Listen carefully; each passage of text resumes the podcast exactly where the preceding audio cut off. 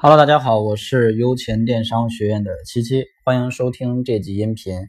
今天我们来分享一个关于上新款是否会对店铺有帮助、有加权这样的一个话题。如果你喜欢我的音频呢，可以点击下方的订阅按钮，我会持续每天为大家更新淘宝电商的知识。同时，你有更多的问题呢，也欢迎添加我的个人微信幺六零七三三八九八七，有问题可以微信与我留言。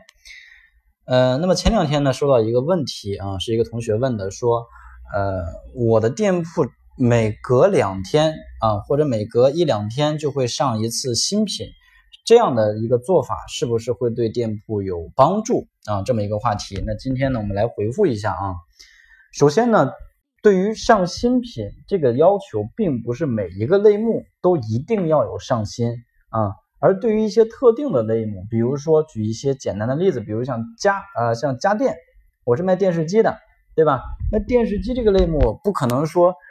每隔一个星期就有一个新款上来，这不太现实。所以像家电呀、家具啊，对吧？这样的一些产品就是迭代的这个速度特别慢的这样的类目，实际上呃它并不会要求我们店铺的一个上新率。但是对于服饰鞋包这种，大类目或这种快消品啊，这种这个呃需要迭代升级换这个呃这个这个款式的类目来讲呢，那店铺的上新率就是一个评判你店铺好坏的一个标准之一了，对吧？你假如说我是卖女装的啊，我甚至两三个月、三四个月我都没有更新过一个新的款式，那这种店铺说白了会被淘宝数据认为你是一个不优质的店铺。一个优质的店铺怎么可能不上新款？尤其是服装类目，对吧？那可能隔隔半个月就有一些新的款式出来，隔一个月可能就要变季节就又变了，对吧？所以我们应该随着市场的需求变化，或者说季节的变化，来做出产品的一个调整和更新。而且呢，我们最好是对于店铺的上新的速度有一个规划。啊，你不能说乱七八糟的，想上新就上新，不想上新的可能十天半个月也不更新。最好是有一个定期的上新频率，比如说我每周一上新，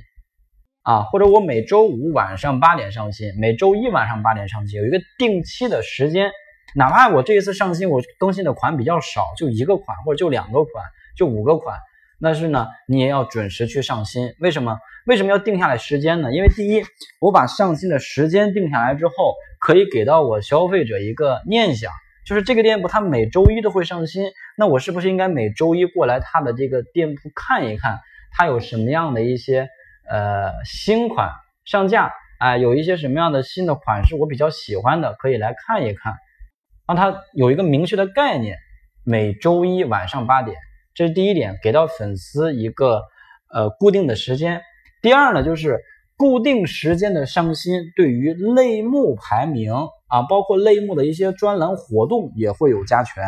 就比如说服装这个类目，它会对于一些特定上新频率规律的店铺有一些加权，甚至会给出一些专栏来专门的收录这种上新频率比较稳定的店铺，来给你们一个专门的渠道来进行展示。那这些产品、这些店铺呢，属于是那种上新频率比较快的。而对于一些追求时尚、追求潮流款式的买家，可能会更多给他推荐这样的一些店铺或者说产品，因为上新率比较快，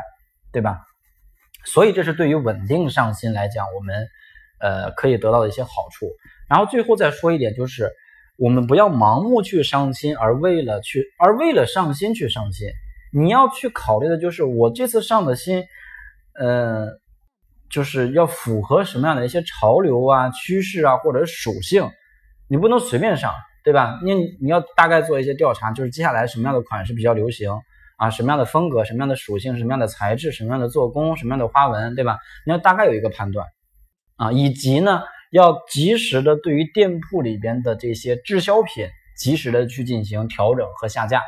对吧？如果说我每周都上新啊，平均比如说每周上新五个款。那这一个月下来就是二十个款，三个月就是六十个款。如果三个月以后你发现你上了六十个款，但实际上呢，真正卖的就十个款，